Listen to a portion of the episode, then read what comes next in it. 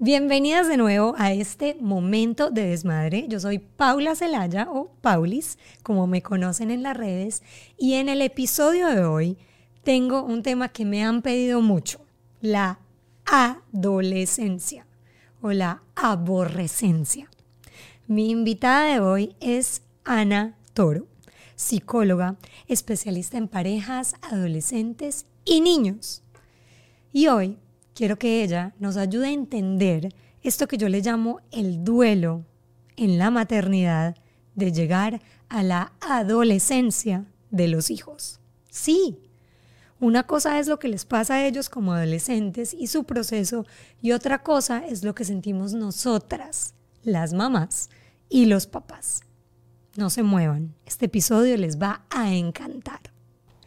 Bienvenida, mi querida Ana Toro, aquí a mi momento de desmadre.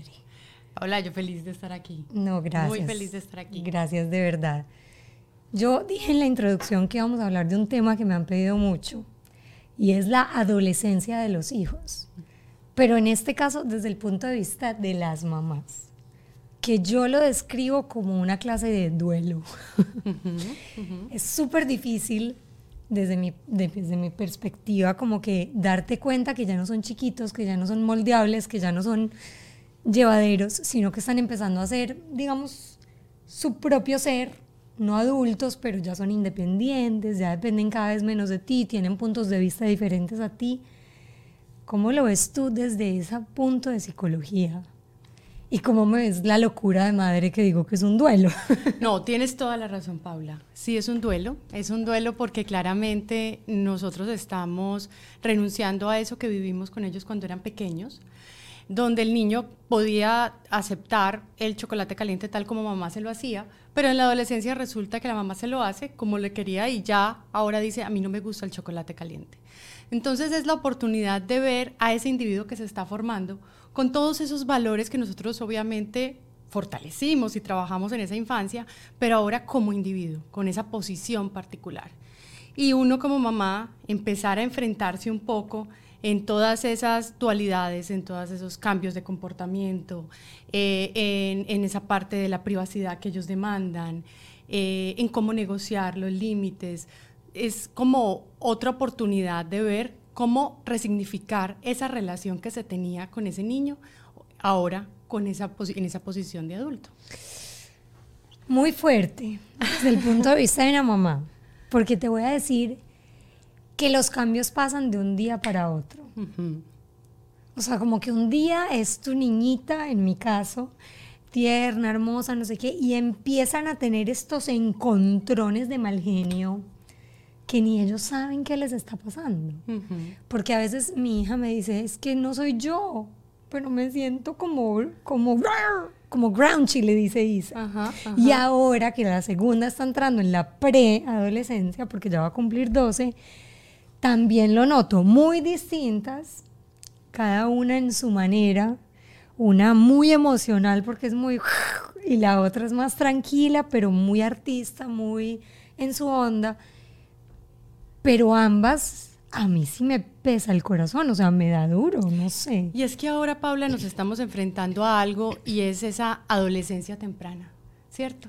Es esa, antes de que se consideraba la adolescencia o la que iniciaba a los, no sé, 13, 14 años, y hoy estamos hablando de una adolescencia temprana donde hay niños desde los 9, 10 años con comportamientos ya un poco de adolescentes. Y es importante saber esto por qué se da, porque también hay un aspecto, obviamente, hormonal, hay un aspecto del el entorno social, hay un aspecto del de el acceso a toda esta información que viene a través de las redes que, queramos o no, va acercándonos hacia cierto escenario de maduración que, pues, obviamente, pues, nos adelanta un poco en el proceso, pero cognitivamente nos adelanta en el proceso, pero emocionalmente no. Entonces, también, por eso es que pasa eh, estos adolescentes hoy por hoy, donde claramente se está mostrando esa emocionalidad también muy intensa, porque no solamente es el juego de las hormonas que pasa en el cerebro, no solamente es el tema evolutivo, es lo que, lo que, lo que pasa en su cuerpo, sino también es ese adolescente que también tiene que dar una respuesta a ese escenario social que ahora es tan público que ahora es tan... sí, se exhiben en las redes. Sí, tan el TikTok, el Instagram, el Snapchat, Snapchat lo que sea que llamen. Y una de las cosas, por ejemplo, digamos que a mí me ha generado esa cercanía un poco con, cuando trabajo con adolescentes, lo primero que ellos me preguntan es, eh, ¿tú tienes TikTok? Sí. ¿Tú tienes Snapchat? Sí. Yo tengo todas las redes que tienen ellos. Y entonces, obviamente, pues yo no hago, no, no, no, no tengo la habilidad para hacer las coreografías que ellos hacen, ni, ni, ni todas esas cosas que ellos pueden hacer, las canciones con esas bucecitas como gui, gui, gui, todas Ajá. charritas.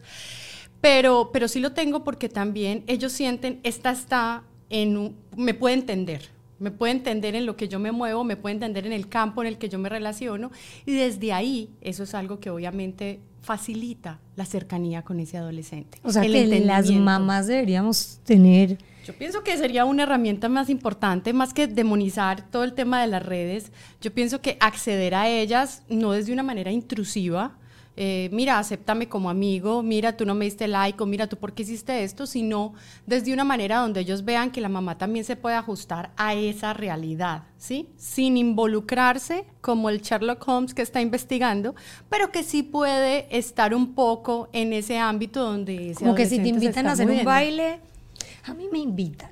Ay, ¿cómo te va? Pues no sé bailar, pero yo lo hago. Ajá. Pero, pero con la segunda, sobre todo, le encanta como que hacer recetas, hacer challenges en la cocina, eh, hacemos juegos, entonces sí es como una integración. Ahora con la mayor, que tiene 14, que yo hago redes y mis redes son públicas, ella tiene un problema con eso. O sea, no quiero que me saques en tus redes, no quiero llegar al colegio y que todo el mundo sepa qué hice el fin de semana no quiero que pongas mi arte, o sea, como que quiero privacidad de tu gente. O sea, ella tiene sus redes y, y sus amigos y su cosa, tienen redes, pero cerradas y controladas por la mamá. Pero el problema está con mis redes. Que yo lo digo, digamos, digamos, yo sí tengo las redes públicas, pero digamos si hablamos de una mamá que ve otras mamás o comparte con otras mamás, creo que significa lo mismo, como que no publiques lo que yo hago, no lo hagas público. Igual aquí también hay un tema de aceptación y respeto como por ese espacio, ¿sí? Lo acabas de decir, mi, mi trabajo es público. Eh, yo, yo tengo que publicar ciertas cosas de mis experiencias porque digamos como que Paula como un producto también es, es una mamá que vive su realidad de manera orgánica y de manera orgánica una mamá sale el fin de semana, eh, los lleva a deportes y bueno, comparte con sus hijos y tiene todas esas dualidades. Entonces hay cosas que, que, que son de tu ser, que son de esa persona que también se está negociando con la realidad y que ella también debería aceptar y respetar. Así como tú, obviamente, no vas a, no sé, no vas a reírte o no vas a, a juzgar si ella hace determinado baile o utiliza determinada prenda o no. Aquí el tema es cómo negociar o cómo entender ese tema del respeto, ¿sí? Tú necesitas que yo te respete, pero yo también necesito que tú me respetes, ¿sí? Y el respeto, o sea, no solamente es todo para allá o todo para acá. Eso es, un, eso es algo que se empieza a configurar porque, claro, entonces me dirías, Ana, pero eh, ya es un adolescente, entonces tiene que tener esa comprensión, pero está dejando esa infancia. Entonces sí hay unos comportamientos de la demanda, de la impulsividad de la infancia, bórralos, quítalos, hazlo, como un poquito esa desregularización emocional donde uno esperaría que obviamente a lo largo de su adolescencia se vaya desarrollando de otra manera y pueda responder más amablemente frente a eso que dice la mamá. El aspecto de la privacidad en la adolescencia, Paula, es muy, muy importante. Es muy, muy importante. Y yo, por ejemplo, les digo mucho a los papás que lo que nosotros podemos hacer es eh, acompañar ese proceso, respetar, pero que hay algo que también se gana, ¿cierto? Entonces, ese es, ese es el negocio, ¿sí? Tú me estás pidiendo que te deje hasta las 11, ok, pero esta semana pasó esto, pasó esto, pasó esto, pasó esto. ¿Qué garantía a mí me dice que la negociación va a ser, va a ser justa? Porque también se empieza obviamente a configurar y, y bueno, quieres un comportamiento, quieres unas eh, responsabilidades, unas eh, necesidades de adulta, pues también cuáles están siendo tus comportamientos que van hacia, hacia eso. Ahí diste con algo fundamental. Ellos se creen adultos, pero no. No. No lo son. Entonces yo, por ejemplo, no sé, la inversión bruja, mamá. Pues no bruja, pero cuando te toca ser muy autoritaria es, Tú quieres ser una adulta, entre comillas, para tener el celular, para manejar tu tiempo, para ir al mall solo con los amigos, para que te dejen cine con tus amigos. Pero te sientes chiquita para ayudarme a lavar los platos. Pues Sí, sí, se lo dije ayer, por ejemplo, no, pues si eres grande para ir al cine sola con tus amigos, tú me puedes ayudar a lavar los platos. Y no solo el tuyo, el de todos. Se quedó como... No, pues a mí no me importa. Si se ponen bravas, yo tengo un lema, es que vamos a volver a ser mejores amigas. Pero creo que hay una etapa en la que eso se pierde. ¿Estoy correcta o no, sé, o no estoy correcta? Sí, y tocas... Porque ahí, ahí, ahí yo creo que es donde siento el duelo de la maternidad. Éramos amigas, éramos amorosas, nos dábamos besos todo el día. Yo tengo la chiquita de siete años que todavía estoy... Y se levanta y me da besos y me dice gasolina, gasolina y me da besos. Y yo digo, porque ya no me pasa con las otras.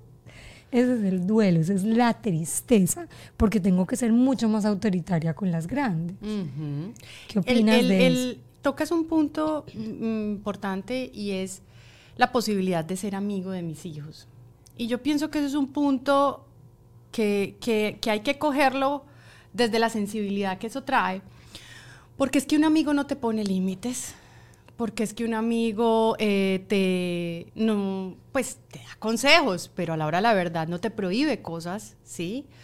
Eh, un amigo te, pues también puede que, que, siga lo que tú estás haciendo, ¿cierto?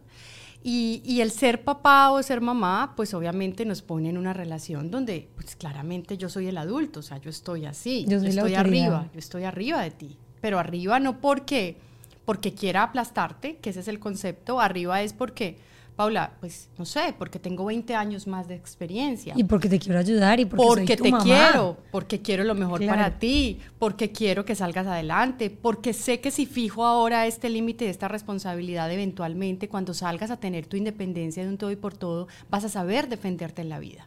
Entonces, e, esa parte de la amistad, yo quiero ser amigo de mis hijos, pues yo la verdad creo, creo, creo, Paula, con todo el respeto, que uno sí puede llegar a hacerlo, pero ¿sabes en qué momento? Cuando ya uno de nuevo es mamá o puede o tiene una familia configurada, cuando uno llega a la vida adulta. Hay alguien que siempre la gente dice algo muy bonito, yo comprendí a mi mamá el día que fui mamá. Ah, no, total. Total. y, no solamente a mi mamá, pienso mucho, digamos, en mi cuñada y en mi hermana, que fueron mamás mucho antes que yo. Y que a mí me pasaban dos cosas. Una, que no entendía a mi mamá, obvio, como hijo. Y segundo, que antes de ser mamá, yo decía, cuando yo sea mamá, a mí nunca me va a pasar eso. Con mis hijos. No, yo como soy de bacana. No, y, bienvenida a la maternidad. Todo en la carita y así reuntado. Entonces, eso estoy segura porque ya empecé a hablar como una mamá. Ya le digo a mis hijas, es que cuando sean mamás me van a entender. Sí, es que cuando seas grande, es que cuando seas mamá, es que esto que te lo digo, no te lo digo por estar encima de ti, te lo digo para que me comprendas. Eh, ¿Cuántas veces te tengo que repetir? Claro, pero son cosas que nosotros, es un patrón repetitivo que tenemos que hacer para, para aprender. Ahora bien, hay algo desde la adolescencia que nosotros también podemos permitir y empezar a permitir, y es el tema de nadie va a aprender sino vive a través de la experiencia. Entonces es, obviamente cuando soy chiquito, yo lo protejo porque pues es, chiquito.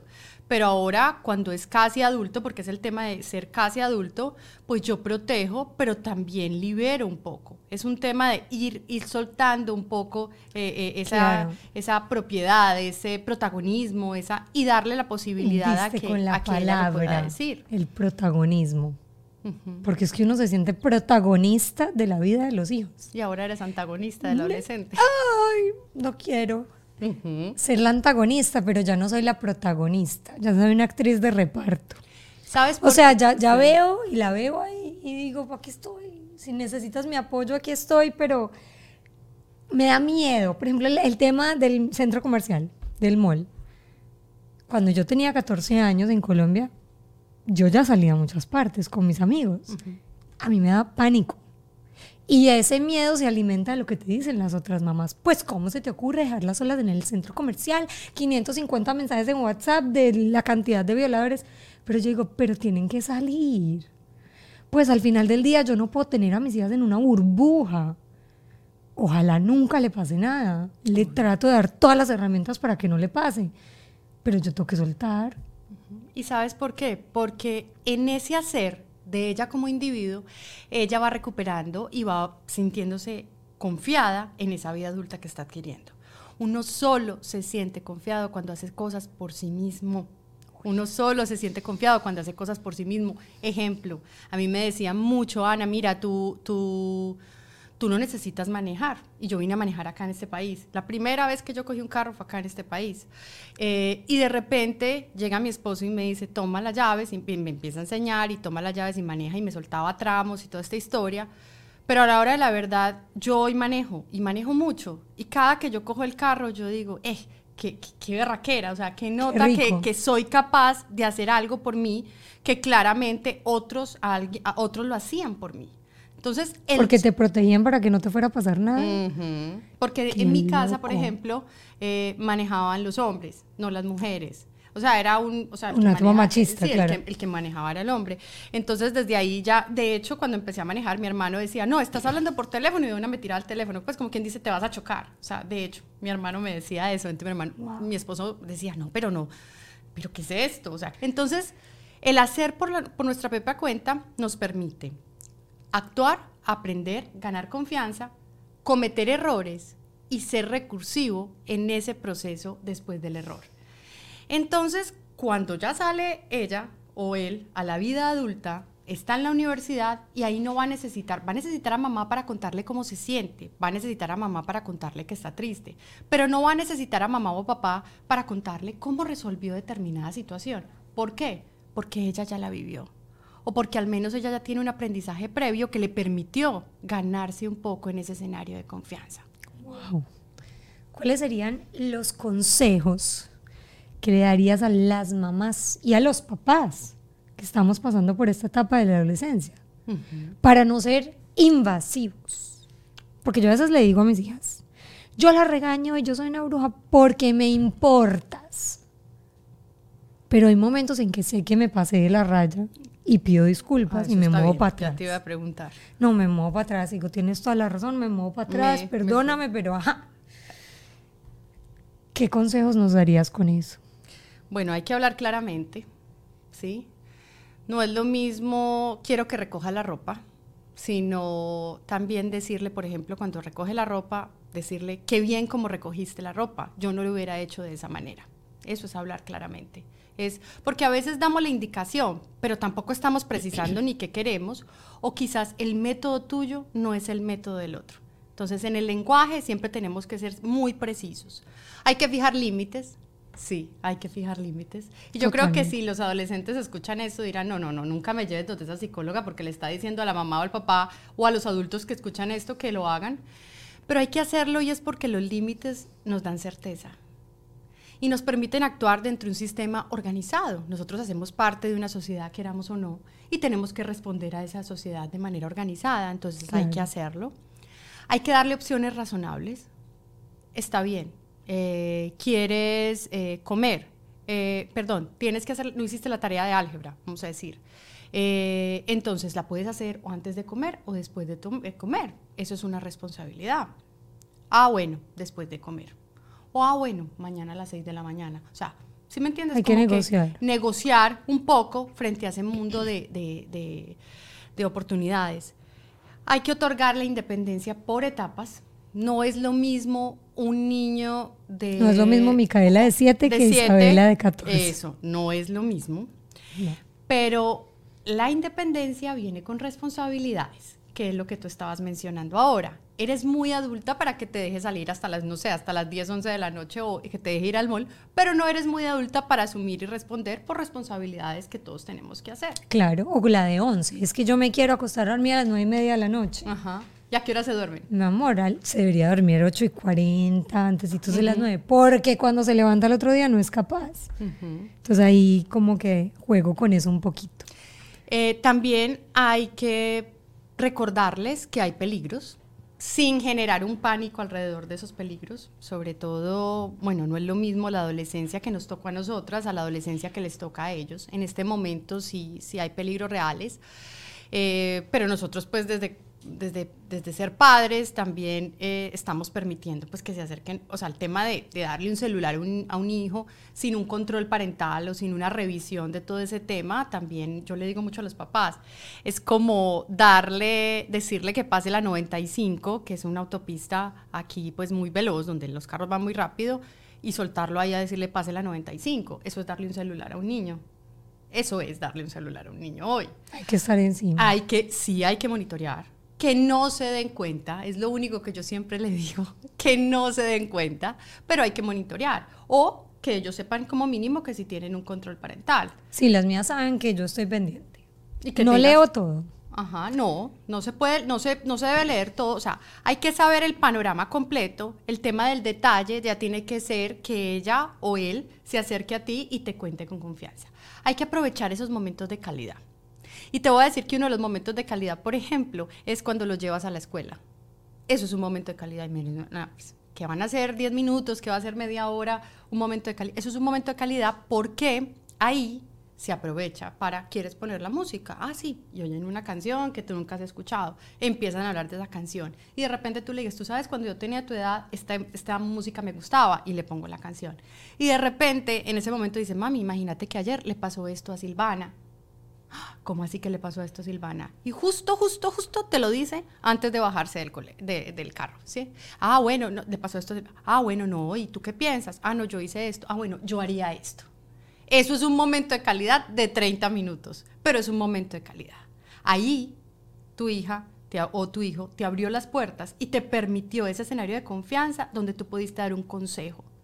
Porque no es como yo hago las cosas. Y eso es algo que nosotros tenemos que renunciar como padres. Es como yo las haría, pero acepto y entiendo como tú las haces. Este es mi consejo. Velar mucho por el tema de riesgo y seguridad también es importante. Vamos a quedar corticas en tiempo. No, es que hay mucho, mucho, mucho. pero ¿sabes qué me da, qué me da ganas de hacer con, con, contigo, hacer más cápsulas así, con temas que nos vengan? Porque creo que hablamos mucho de la maternidad temprana, pero pocas de las que estamos en esta época de tener adolescentes y preadolescentes sacamos estos miedos que tenemos ante, ante lo que está pasando y ante lo que tenemos que vivir. Claro, porque es que sacarlos es cuestionar o es ponerme en evidencia en si soy o no soy una buena mamá o un buen papá. O la mamá que espera la sociedad. O la mamá que espera la sociedad. Y claramente yo sí les digo a todos que se queden tranquilos que los hijos, como lo sabemos, no vienen con un manual debajo del brazo, que nosotros también tenemos experiencias propias, personales, que nos han hecho pensar el ser padre o el ser madre hoy. Y que claramente todos los días podemos reformular la técnica, todos los días la podemos perfeccionar, que podemos cometer errores, eso es algo muy importante, que al papá, a nosotros nos enseñaron a no ser vulnerables frente a esos hijos, a no, a, mamá, ¿estás triste? No, yo estoy bien.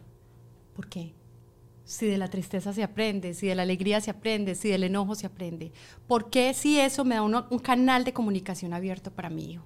Así que sí hay mucho para hablar, yo de verdad tengo mucho contenido y podemos, y podemos hacerlo, pero estén tranquilos, lo único que les digo es que como papás lo están haciendo bien, porque desde el amor y desde lo que quieren para sus hijos, si están actuando así, es porque lo están haciendo bien mucho más que conversar, mucho más que hablar. El tema de la adolescencia es grande.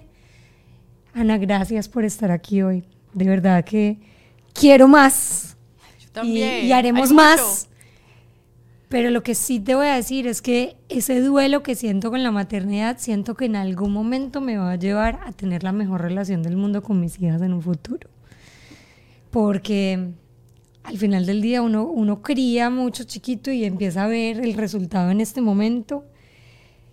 Y sin desesperarme, creo que en un futuro van a tener lo mejor de esas personalidades que hoy en día están sacando independientes y una mezcla de lo que les enseñaba desde que son chiquitos. Y si tú ves esa, por ejemplo, con la chiquita de 14, si tú ves esa determinación en el carácter, si tú ves esa posición frente a la vida, esos valores que tienen, es porque lo hiciste bien.